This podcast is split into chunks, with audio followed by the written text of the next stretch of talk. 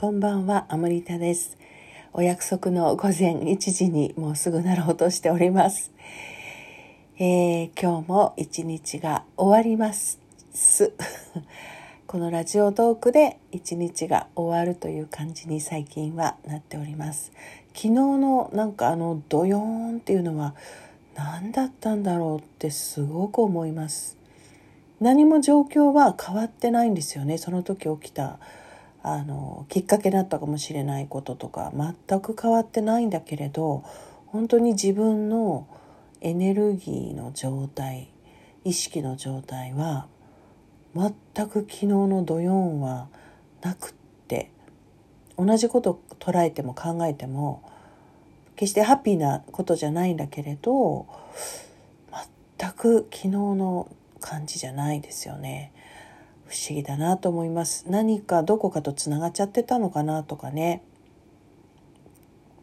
そんなふうに思ったりしますけれどもそれについては解明されることはないと思うんですね。今日はそういう話をしたいと思うんです。あの今日一日すごく面白くて朝一番で、まあ、いつも楽しみにしていて、まあ、もうね何度もお会いしている敬愛するあの坂爪慶吾さんという表現者の方がいらっしゃるんですよね。あの文章が素晴らしく知恵にあふれていて、まあ、音楽もされていてで彼のその朝一番にあのいつもアップしてらっしゃるのででまだ若いのにね34歳。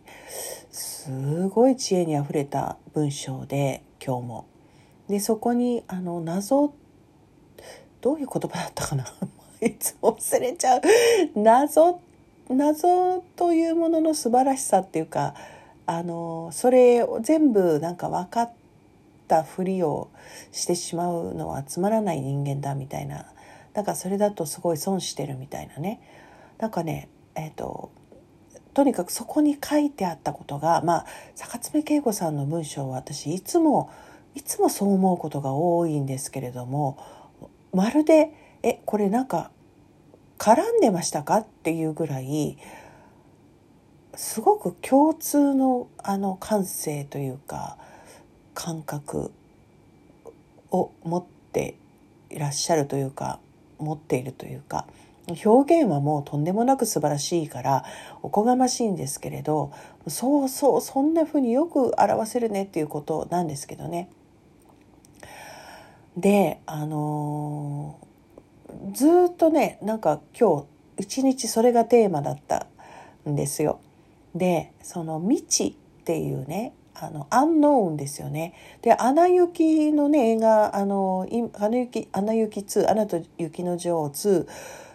まだ私見てないんですけれどあれもあのその未知っていうものがテーマになっているんですよね。確か。早く見ないとな。なんか話題についていけないなと思うんですけど。ただそれ見てないのに今日一日もう未知っていうものに関してあと謎わからないということに関してすごく繰り返しキーワードとしてやってきていて。であのその坂爪さんが書いてらっしゃったその「表現の素晴らしさはともかくその内容は実は私がもう昔から詩として仰いでいるあのニール・ドナルド・ウォルシュとかそれからあのいろんなシャーマニックなね、えー、勉強とかしてる時に必ずと言っていいほど出てくることなんですよね。人間が全て分かったと思ってしまったらおしまいだっていうかね分かるわけがないと。であのすごい壮大なねあの宇宙というものの中に生きていたり生命というねすごい謎に満ちた神秘に満ちたものの中に私たちはいるのでそれをその謎は残ってもそれをそれその謎を楽しみなさいと。そして謎は謎のままでも問いは問いのままで問いの中にいればいいけれどでももっと知りたいということに関しては好奇心を持っていなさいっていうようなもう共通する教えを私はいつもあの師匠たちに頂いてきたんですよね。でまあ魂的に言うと頂いてきたっていうことは私自身の魂がそれを言っているというか知っているっていうことだと、まあ、このこの知っているっていうのは、えーと、知識としてっていうより何かそのね自分の一部としてあの知っている備わっていることを聞いているのかなとも思うんですけれども今日またなんかそれがね AFP というねいつも言っている女性性のワークの中にも出てくるんですよね。非常に大事にしてる部分なんですね。その人生が謎に満ちている謎のままでその問いの中にいてみよう好奇心とともにいてみよう分かったつもりにならないようにしてみようっていうことを含め女性というのは謎に満ちてていいんだと。ミステリアスな部分があっていいんだと。で自分にすらわからない部分があるし自分が自分新しい自分と出会っていくその楽しみもあるっていうようなね。とにかくわからないっていうことがとてつもなく豊かな宝物のような感覚になるんですよね。それをこうその感覚を持っているか持っていないかで人生が随分楽しくなり持ってるか持ってないかでだから楽しいか楽しくないかに関わってくると思いますし私はすごく楽しくなったしどんな時でも楽しめる何かを見つけることが結構できるかなと思っていますね。で今あのそのライブ配信をしていた時にまあそれを思ったからあの言ったんですけれど子供っていうのはつまりその純粋な好奇心を持っている子供っていうのはだから何にもなくてもいつも遊びを見つけるし何にもなくてもなんか発見して楽しそうにしてたり何かに没頭したりとかできるんだろうなと思って私たち大人の中にもねどれだけ年を重ねようともその分からないっていうその肯定的な意味でね分からないって跳ねのけるシャットアウトする意味の分からないじゃなくて分からないもっと知りたいっていうその驚きとか「へえ」とかそれをね持っていたいなっていうのをまたすごい実感しました。私が AFP と出会ってからこうそういう観点がより一層肯定されたからっていうのもあるけどもともとそう思っていたっていう部分もあるんですけれど格段にやっぱり